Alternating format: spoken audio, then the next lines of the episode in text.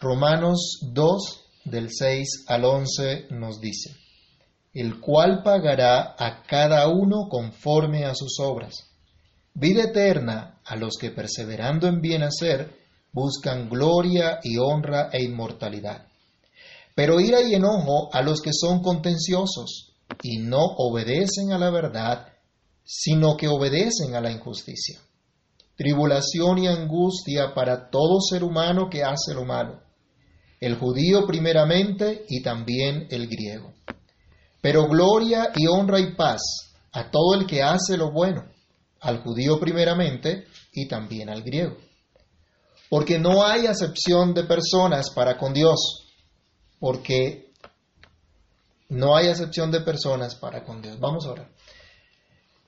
Bendito Dios y Padre que estás en los cielos, en el nombre del Señor Jesús, te damos gracias por la bondad, misericordia que tienes para con nosotros.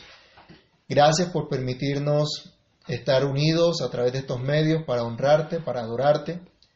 Gracias por tu ayuda, socorro, sostén. Señor mío, te imploramos que en tu favor y en tu gracia tengas a bien, Dios, hablar a nuestras vidas, hablar a nuestros corazones por tu palabra. Que tu palabra, Señor, corra y sea glorificada. Que tu palabra, oh Dios, haga lo que tiene que hacer en cada uno de nosotros.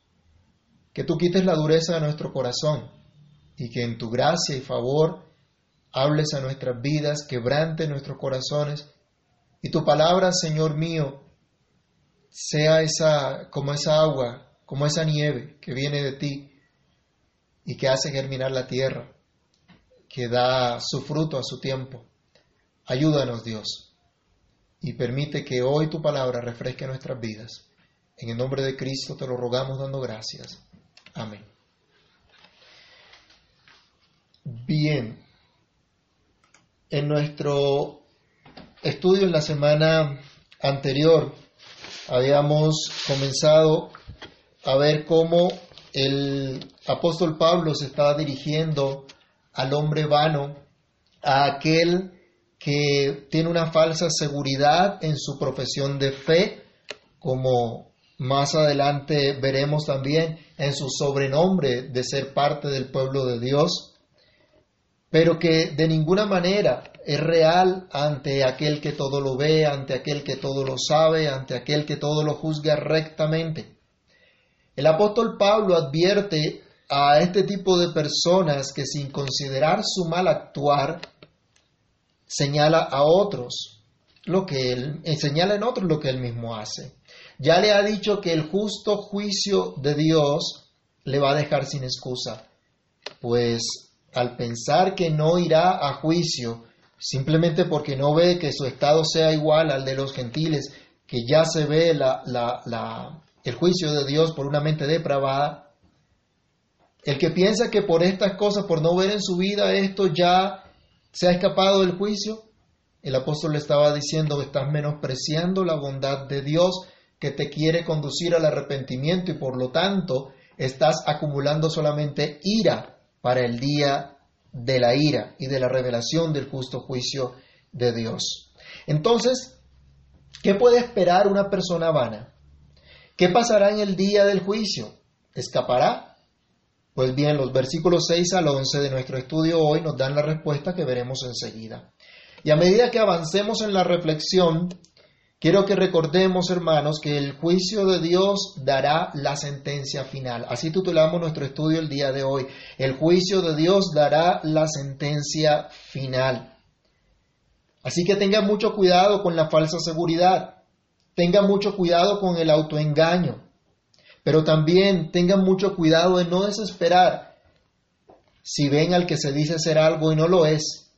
Cuidado con desanimarse por no haber ejecutado el juicio de Dios ahora mismo. A su tiempo el Señor vendrá y no tardará, y entonces el justo juicio de Dios dará esa sentencia final. Dios mismo pagará a cada uno conforme a sus obras. Vida eterna para unos, pero ira y enojo para otros. No hay más opciones. No habrá una justicia especial paralela en ese día. No habrá impunidad como vemos que ocurre con la justicia humana de la justicia de Dios, nadie podrá escapar. Dios mismo ejecutará la sentencia. No creará una sala especial que evalúe los casos por separado, no creará una justicia transitoria para la impunidad. Dios no actuará con parcialidad ni con injusticia, sino que dará a cada uno lo que sus hechos merecen.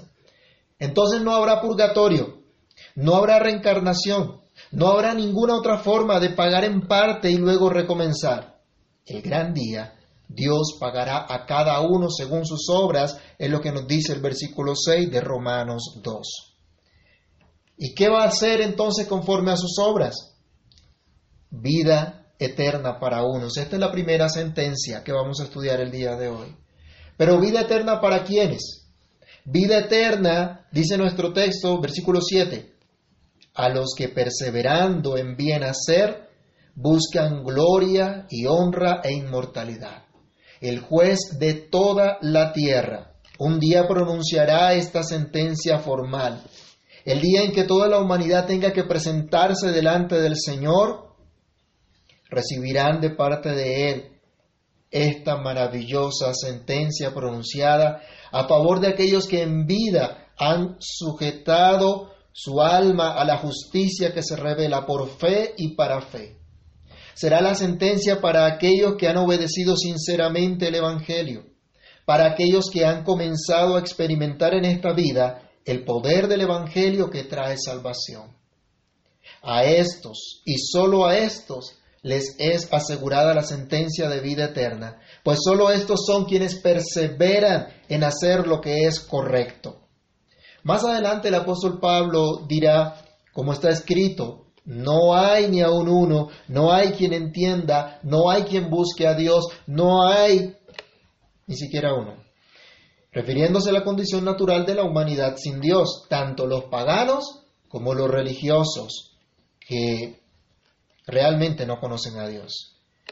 Pero los que conocen a Dios, puesto que han sido conocidos por Él primero, los que han sido llamados a ser santos, llamados a ser de Jesucristo, los que han recibido esa gracia y paz de Dios Padre y del Señor Jesucristo, por esa misma gracia tienen la paciencia de permanecer en el camino recto.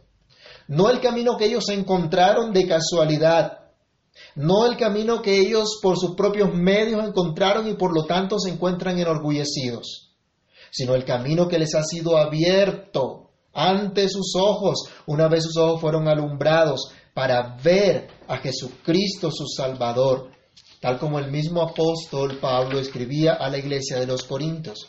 Vamos a ver segunda carta del apóstol Pablo a los Corintios, capítulo 4, verso 6. Segunda de Corintios, capítulo 4, verso 6. Y mire lo que nos dice. Porque Dios, que mandó de las tinieblas resplandeciese la luz, es el que resplandeció en nuestros corazones para iluminación del conocimiento de la gloria de Dios en la faz de Jesucristo. Este camino que ha encontrado el creyente es gracias a que él mismo ha resplandecido la gloria de Dios en la faz de Jesucristo. Y es lo mismo que ocurrió en la vida del apóstol Pablo. Usted puede repetir en su casa más adelante la lectura de Hechos 9, del 1 al 31. Hechos de los Apóstoles, capítulo 9, del 1 al 31. Y allí encontramos el relato de la conversión del apóstol Pablo. Él no iba buscando a Cristo, él no iba en el camino de Cristo, pero Cristo le salió al encuentro. Cristo le habló y cambió su vida. Y entonces comienza un caminar que no es sencillo y que requiere paciencia. Se requiere paciencia para perseverar. Santiago también escribe, inspirado por el Espíritu Santo, acerca de la paciencia que deben tener los cristianos aguardando la venida del Señor, afirmando sus corazones en hacer lo que es correcto hasta el día en que el Señor venga. Vayamos a Santiago capítulo 5, Santiago capítulo 5 y leamos el verso 7 y el verso 8. Santiago 5, 7 y 8 nos dice, acercaos, someteos, perdón, estaba leyendo mal. Santiago 5, versículos 7 y 8. Por tanto, hermanos, tened paciencia hasta la venida del Señor. Miren esto, tened paciencia hasta la venida del Señor. Mirad cómo el labrador espera el precioso fruto de la tierra, aguardando con paciencia hasta que reciba la lluvia temprana y la tardía. Tened también vosotros paciencia y afirmad vuestros corazones, porque la venida del Señor se acerca. Solo los verdaderos cristianos pueden hacer esto. Solo ellos son esos pámpanos sostenidos por la vid verdadera que es Cristo. Solo ellos son ovejas que nadie puede arrebatar de la mano de Cristo. Y oyen su voz, como nos dice Juan 10, 27. Constantemente le oyen, constantemente le siguen, activamente le oyen y le siguen y así perseveran en Cristo. Los que perseveran en hacer el bien no caminan con Cristo por un tiempo y luego alejarse. No son la semilla que cae entre pedregales o entre espinos, sino una semilla que cae en buena tierra y que da fruto abundante, lo cual es evidencia que hay vida realmente en ellos, la vida que Dios mismo les ha dado. Solamente los creyentes pueden perseverar en hacer lo bueno. Solamente los creyentes pueden perseverar en hacer lo que es correcto, lo que es bueno según Dios. Los cristianos no buscan alabanza ni reconocimiento de los hombres, porque saben que nada son y nada merecen. Y lo que tienen les ha sido dado por Dios. Lo puede constatar en 1 Corintios 4, 7. No hay que enorgullecerse de nada porque todo lo hemos recibido de Dios. Los discípulos de Jesús no buscan ser admirados por los hombres, sino que Dios se ha visto en ellos, que Dios se ha dado a conocer por medio de su vida cotidiana, pues para esto lo llamó Cristo. Vamos a Mateo capítulo 5 y veamos lo que dice el Señor a sus discípulos. Mateo 5, 14 al 16.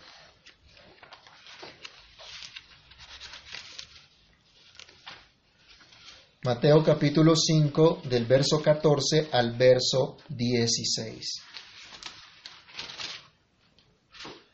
Dice el Señor Jesús,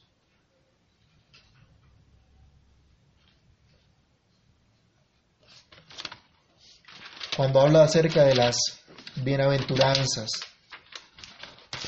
quiénes son realmente bienaventurados y cuál es el papel de los discípulos. Vosotros sois la luz del mundo. Una ciudad asentada sobre un monte no se puede esconder, ni se enciende una luz y se pone debajo de un almud, sino sobre el candelero y alumbra a todos los que están en casa. Así alumbre vuestra luz delante de los hombres, para que vean vuestras buenas obras y glorifiquen a vuestro Padre que está en los cielos. Es por esta razón que el verdadero pueblo de Dios persevera en hacer el bien según Dios, para manifestar a Dios, para manifestar las perfecciones de Dios. Es por esto que ellos pueden practicar las buenas obras que Dios ha preparado de antemano para que anden en ellas y los capacita por su Espíritu Santo para andar en esas buenas obras. No las que ellos inventan, sino las que Dios mismo ha preparado.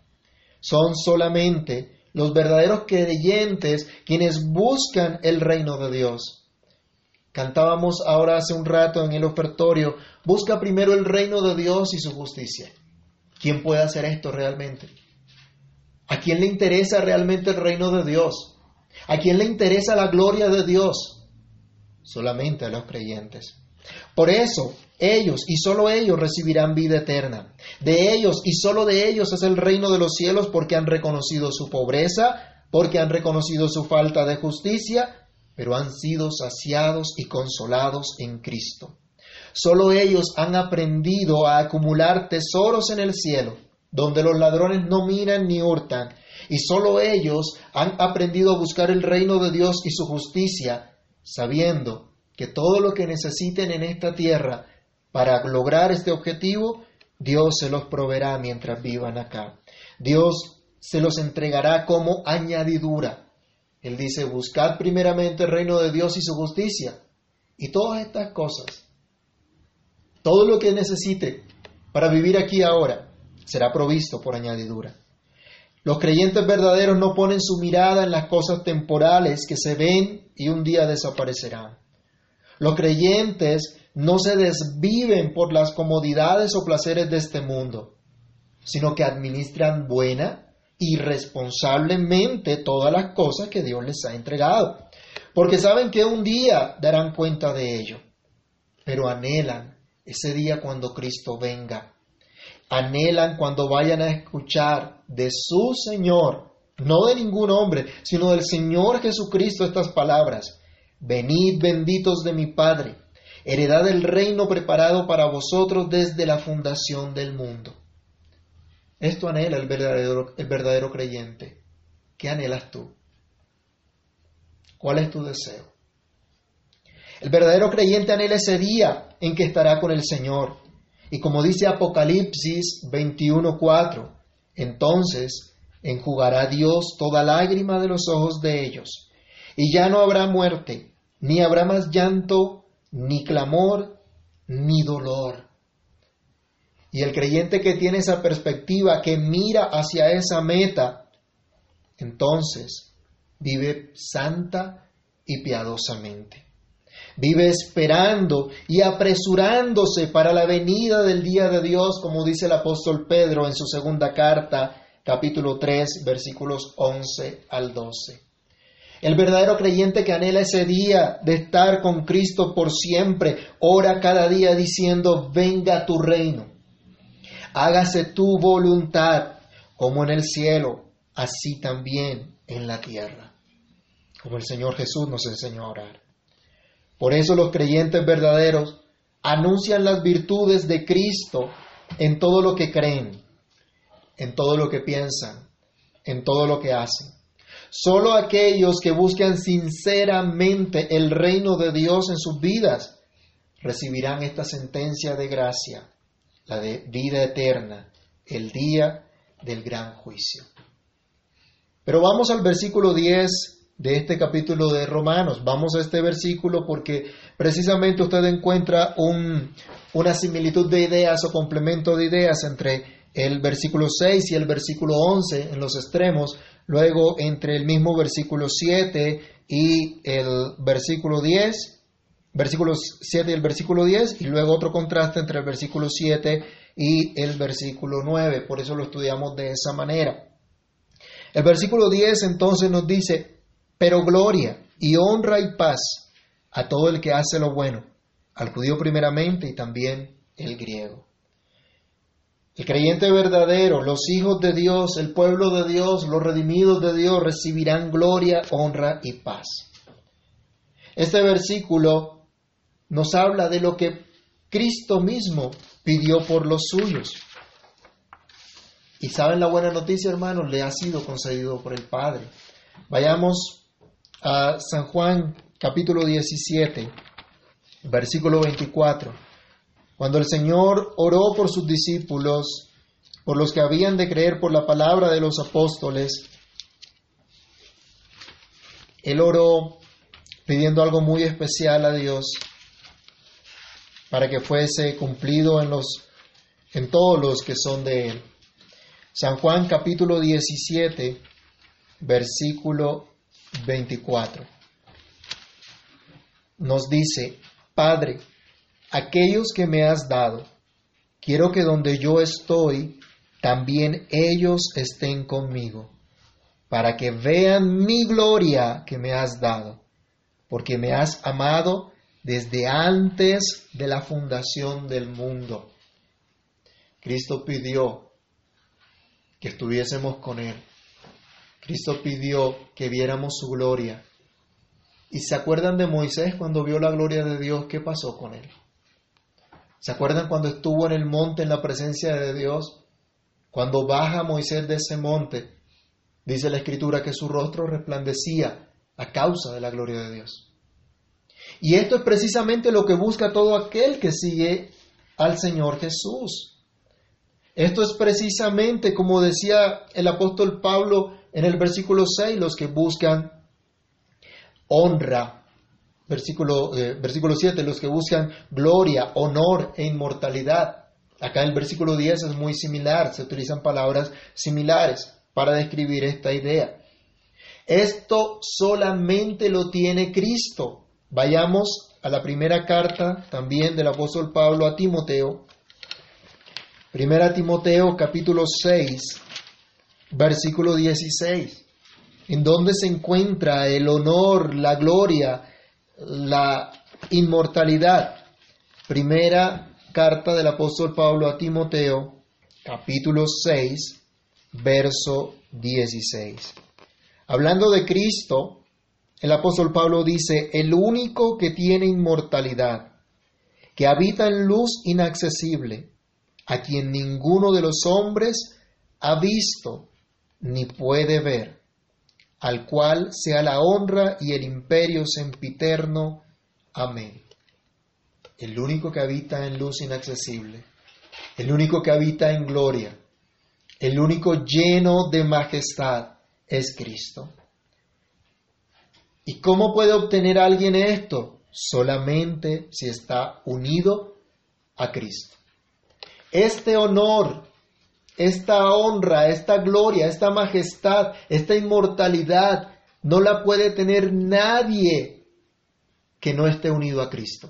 Nadie que no esté adherido a Cristo. Por eso entonces, ese resplandor y esa fama, esa grandeza y magnificencia, va a llenar un día, va a colmar para siempre y empieza desde ya a colmar a los que son realmente suyos. Y así los hace verdaderamente felices. La fama y el esplendor de este mundo no es absolutamente nada comparado con la gloria que el creyente recibirá el día en que Cristo sea manifestado. Aunque ahora, si es necesario por un poco de tiempo, tenga que ser afligido. Aunque ahora el creyente sea poco estimado como lo fue Cristo. Pero el apóstol insiste en recordar esto y le va a decir a los hermanos de la iglesia en Roma, Romanos capítulo 8, versículo 18, ¿cuál es la esperanza que ellos tienen? ¿Cuál es la esperanza a la cual Dios los ha llamado? Romanos capítulo 8, verso 18 nos está diciendo, pues tengo por cierto que las aflicciones del tiempo presente no son comparables con la gloria venidera que en nosotros ha de manifestarse. Hay una esperanza. Dice, la gloria del Señor será mucho mayor. Lo que el Señor nos ofrece, lo que el Señor nos ha prometido, dice, es mucho mayor. Por eso Pablo decía, fuimos salvos en esperanza. Y esperamos en eso, y confiamos en eso, y trabajamos en eso, y no desmayamos. Ese día recibirán honor todos aquellos que siguieron y confesaron al Señor quienes entonces públicamente serán reconocidos como pueblo de Cristo. Cuando Cristo haga esto, vayamos a Mateo 10, versículo 32. Miren lo que el Señor mismo ha prometido que hará ese gran día. Mateo capítulo 10, verso 32.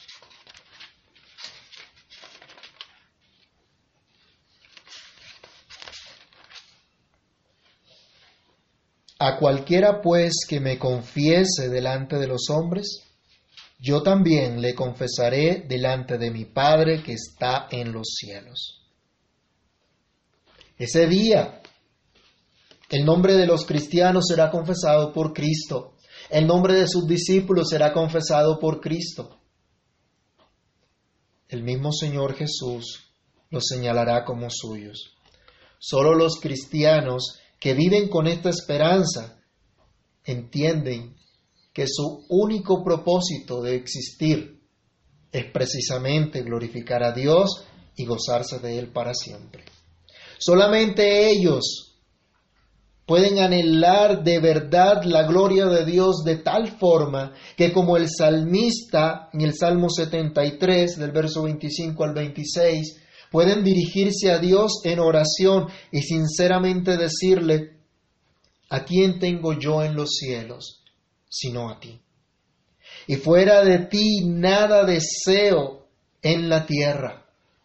Mi corazón y mi, mi carne y mi corazón desfallecen mas la roca de mi corazón y mi porción es Dios para siempre. El salmista está diciendo, mi única esperanza está en Dios, lo único que yo espero está en Dios. Y fuera de Él no deseo nada. ¿Puedes tú decir lo mismo? ¿Que fuera de Dios no deseas nada? ¿Que Él, es el único que llena toda tu vida, que satisface toda tu vida? Puedes decirle también, aunque me sienta morir y aunque sé que en esta tierra voy a morir, mi herencia eterna es Dios. Solo un creyente puede hacer esto. Solo uno transformado por Cristo puede hacer esto. Solo los que tienen esa esperanza en Dios como su más grande y única, verdadera, inmarcesible e inmarchitable herencia en los cielos, el día del juicio verán cumplida su esperanza la vida eterna. Verán cumplido su anhelo de disfrutar de la perfecta comunión con Dios para siempre, del perfecto amor de su Dios para siempre. Disfrutarán su herencia para siempre. Vayamos a San Juan capítulo 17, el versículo 3, para que veamos lo que el Señor nos dice acerca de la vida eterna. ¿Qué es eso de la vida eterna? ¿Cuál es esa vida eterna? Juan capítulo 17, verso 3. Y esta es la vida eterna, que te conozcan a ti, el único Dios verdadero, y a Jesucristo, a quien has enviado. ¿Conoces a Cristo? ¿Disfrutas de comunión con Cristo? Ya empezaste a disfrutar la vida eterna. Y un día en la consumación, esta vida eterna se hará manifiesta. Pero también en Romanos capítulo 5, el apóstol Pablo habla de lo que tendremos en esa vida eterna, lo que ya tenemos y que vamos a continuar teniendo en esa vida eterna. Romanos capítulo 5, el verso 5. Dice, y la esperanza no avergüenza, porque el amor de Dios ha sido derramado en nuestros corazones por el Espíritu Santo que nos ha dado.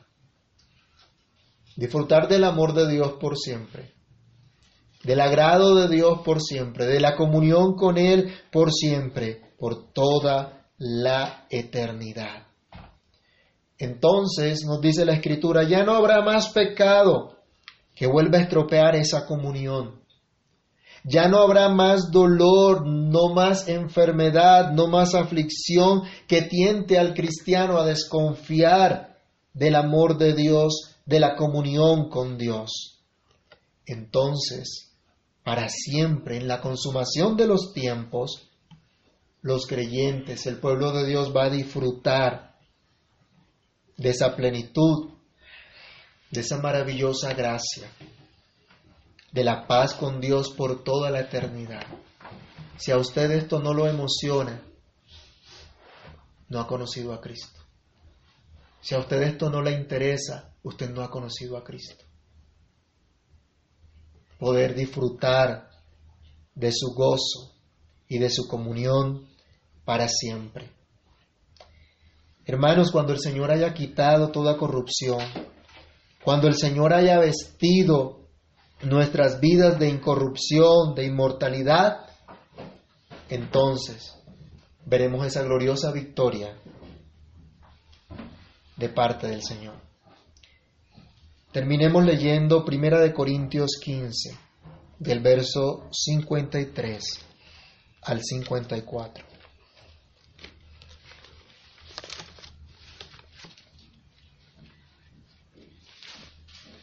Quiera Dios que su corazón sea lleno con estas palabras. Primera Corintios capítulo 15, 53 al 54. Porque es necesario que esto corruptible se vista de incorrupción y esto mortal se vista de inmortalidad. Y cuando esto corruptible se haya vestido de incorrupción y esto mortal se haya vestido de inmortalidad, entonces se cumplirá la palabra que está escrita. Sorbida es la muerte en victoria. Tendremos vida eterna, inmortalidad. Es la promesa del Señor para su pueblo. Hasta aquí la primera parte de la sentencia. Dios mediante la próxima semana continuaremos con la otra parte. Pero hasta este momento podemos decir que el mensaje del apóstol Pablo al que se cree escapar del juicio de Dios haciendo lo malo es este. No te engañes, hombre vano. Pues si no perseveras en hacer el bien, no recibirás la sentencia favorable de vida eterna. ¿Cuál crees tú que será tu sentencia? Ese día cuando estés delante del Señor, ¿cuál será tu sentencia? ¿Vida eterna? Quiera Dios que así sea, hermanos. Yo quiero que eso sea. Ese es mi anhelo y quiero que tú también tengas ese anhelo. Que recibas también esa sentencia de vida eterna. Pero no podemos confiar en nosotros mismos. No podemos confiar en nuestras capacidades para perseverar en hacer el bien. Solo podemos confiar en la soberana gracia de nuestro Padre y Señor Jesucristo, que nos capacita para ese bien obrar. Este bien obrar que es fruto de una fe genuina, de haber recibido la maravillosa gracia de Dios nuestro Salvador. Por Él y solo por Él lograremos estar firmes en la gracia. Por Él y solamente por Él podremos seguir su camino y por su sola gracia, por sus solas palabras de vida, podremos escuchar su voz y tendremos la capacidad de seguirle. Por Él solamente disfrutaremos ese gran día, cuando la sentencia sea favorable y escuchemos su voz llamándonos al honor, a la gloria y a la inmortalidad. Hermanos, que Dios nos ilumine siempre en Jesucristo, que Dios nos bendiga siempre y nos ayude a amarle y servirle con todo nuestro corazón. Oremos. Amado Dios, bendito Señor, te damos gracias, porque tú eres todopoderoso pero también eres Dios santo y justo. Gracias porque en tu poder nos regalas la fe para creer en ti y para perseverar en ti, Señor. Ayúdanos a entender, Dios, que tu juicio real es verdadero y que no podemos engañarnos a nosotros mismos. A ti no te podemos engañar. Socórrenos, oh Dios, y ayúdanos. Extiéndenos tu misericordia, Padre bueno. Y permite que nuestra manera de pensar sea correcta conforme a tu palabra. Y permite, Dios, que cada día entendamos que tú un día juzgarás a cada quien de acuerdo a sus obras. Señor, nuestras obras han sido impías, perdónanos, límpianos.